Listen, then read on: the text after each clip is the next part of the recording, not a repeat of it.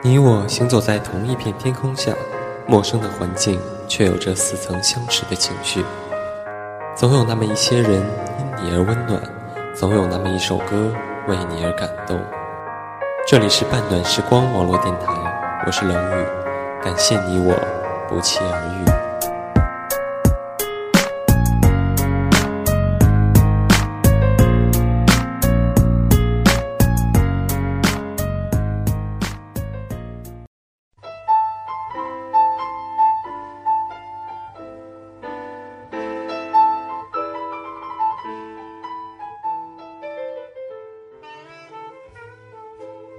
在船上，他们接近的机会很多，可是柳原既能抗拒浅水湾的月色，就能抗拒甲板上的月色。他对他始终没有一句扎实的话，他的态度有点淡淡的。可是流苏看得出，他那种闲适是一种自满的闲适。他拿稳了他，逃不出他的手掌心去。到了上海，他送她回家，自己没有下车。白公馆里早有了耳报神。探知六小姐在香港和范柳园实行同居了，如今她陪人家玩了一个多月，又若无其事的回来了，分明是存心要丢白家的脸。刘苏勾搭上了范柳园，无非是图他的钱，真弄到了钱，也不会无声无息的回家来了，显然是没得到他什么好处。本来一个女人上了男人的当就该死，女人给当给男人上，那更是淫妇。如果一个女人想给当给男人上而失败了，反而上了人家的当，那是双料的淫恶，杀了他也还污了刀。平时白公馆里谁有了一点芝麻大的过失，大家便炸了起来。逢到了真正耸人听闻的大逆不道，爷奶奶们兴奋过度，反而痴痴爱爱，一时说不出话来。大家先议定了家丑不可外扬，然后分头去告诉亲戚朋友。和他们宣誓保守秘密，然后再向亲友们一个个的叹口气，打听他们知道了没有，知道了多少。最后大家觉得到底是瞒不住，爽性开诚布公，打开天窗说亮话，拍着腿感慨一番。他们忙着种种手续，也忙了一秋天，因此迟迟的没有向流苏采取断然行动。流苏何尝不知道，他这一次回来更不比往日。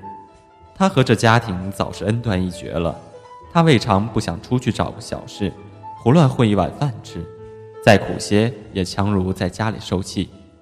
但是学了个低三下四的职业，就失去了淑女的身份，那身份食之无味，弃之可惜。尤其是现在，他对范柳园还没有绝望，他不能先自贬身价，否则他更有了借口拒绝和他结婚了。因此，他无论如何得忍些时。熬到了十一月底，范柳园果然从香港来了电报。那电报，整个的白宫馆里的人都观传过了。老太太方才把流苏叫去，递到他手里，只有寥寥几个字：“起来港，船票已由通缉龙办妥。”白老太太长叹了一声道：“既然是叫你去，你就去吧。”他就这样的下贱吗？他眼里掉下泪来，这一哭，他突然失去了自制力。他发现他已经是忍无可忍了。一个秋天，他已经老了两年，他可经不起老。于是第二次离开了家，上香港来。这一趟，他早失去了上一次的愉快的冒险的感觉。他失败了。固然，人人是喜欢被屈服的，但是那只限于某种范围内。如果他是纯粹为范柳园的风仪与魅力所征服，那又是一说了。可是内中还掺杂着家庭的压力，最痛苦的成分。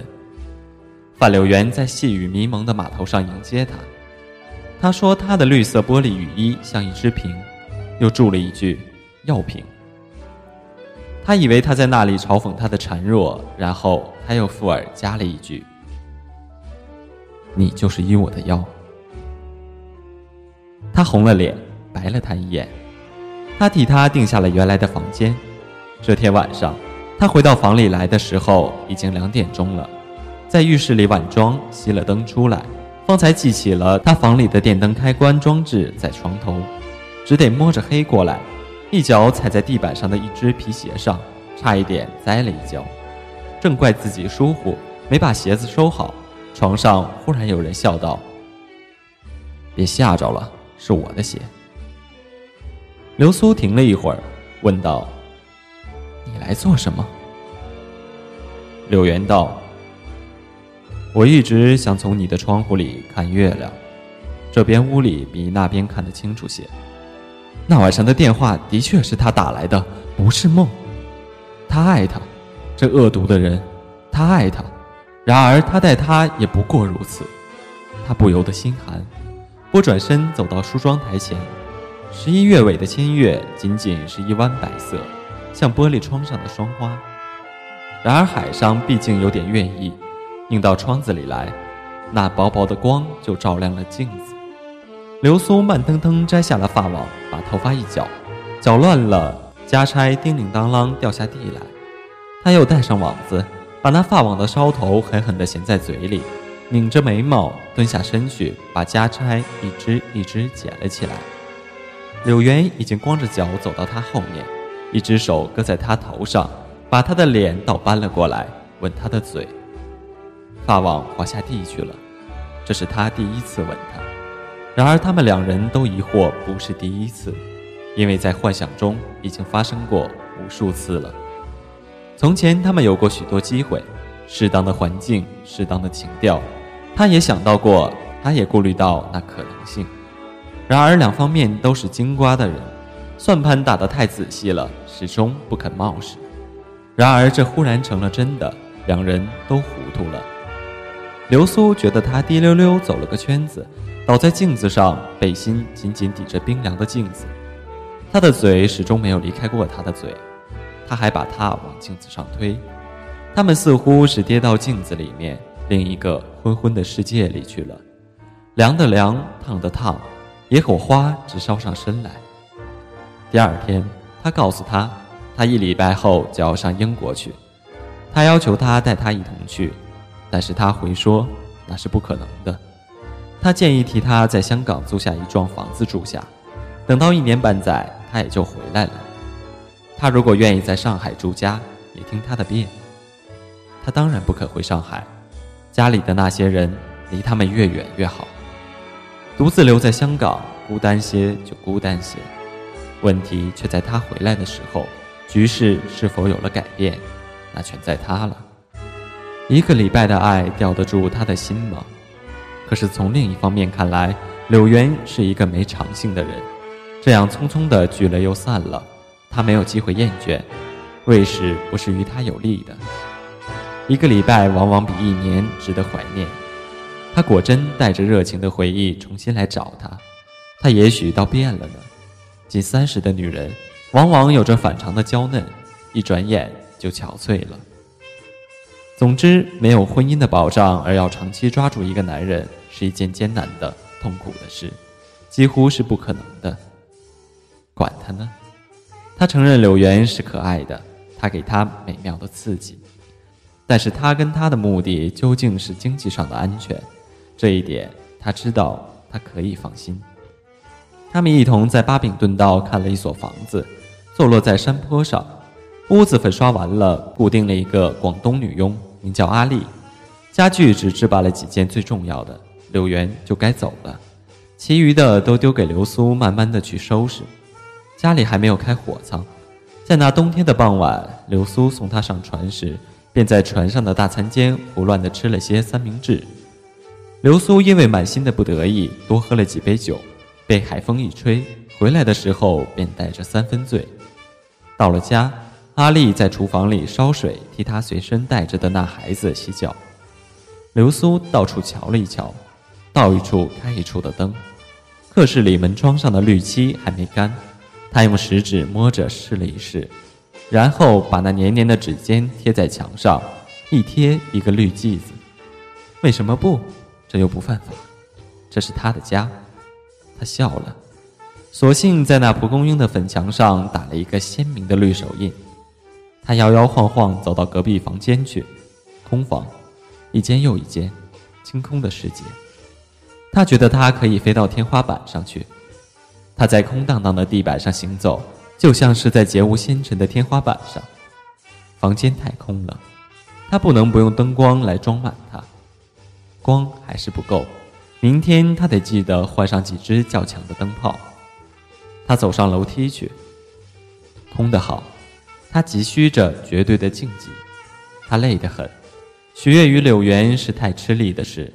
他脾气向来就古怪，对于他，因为是动了真感情，他更古怪了，一来就不高兴。他走了倒好，让他松下这口气。现在他什么人都不要，可憎的人、可爱的人，他一概都不要。从小时候起，他的世界就嫌过于拥挤，推着、挤着、踩着、抱着、扶着，老的、小的，全是人。一家二十来口合住一幢房子，你在屋子里剪个指甲，也有人在窗户眼里看你。好容易远走高飞，到了这无人之境。如果他正式做了范太太，他就有种种的责任，他离不了人。现在他不过是范柳园的情妇，不露面的。他本该躲着人，人也该躲着他。清静是清静了，可惜除了人之外，他没有旁的兴趣。他所仅有的一点学识，凭着这点本事，他能够做一个贤惠的媳妇，一个细心的母亲。在这里，他可是英雄无用武之地。持家吧，根本无家可持；看惯孩子吧，柳原根本不要孩子；省俭着过日子吧，他根本用不着为了钱操心。他怎样消磨着以后的岁月？找徐太太打牌去，看戏，然后渐渐的拼戏子、抽鸦片，往姨太太们的路子上走。他突然站住了，挺着胸，两只手在背后紧紧互扭着。那倒不至于，他不是那种下流人，他管得住他自己。但是，他管得住自己不发疯吗？楼上品字式的三间屋，楼下品字式的三间屋，全是堂堂的点着灯，新打了蜡的地板照得雪亮，没有人影，一间又一间呼喊着的空虚。流苏躺到床上去，又想下去关灯，又动弹不得。后来他听见阿丽拖着木屐上楼来，一路扑拖扑拖关着灯，他紧张的神经方才渐归松弛。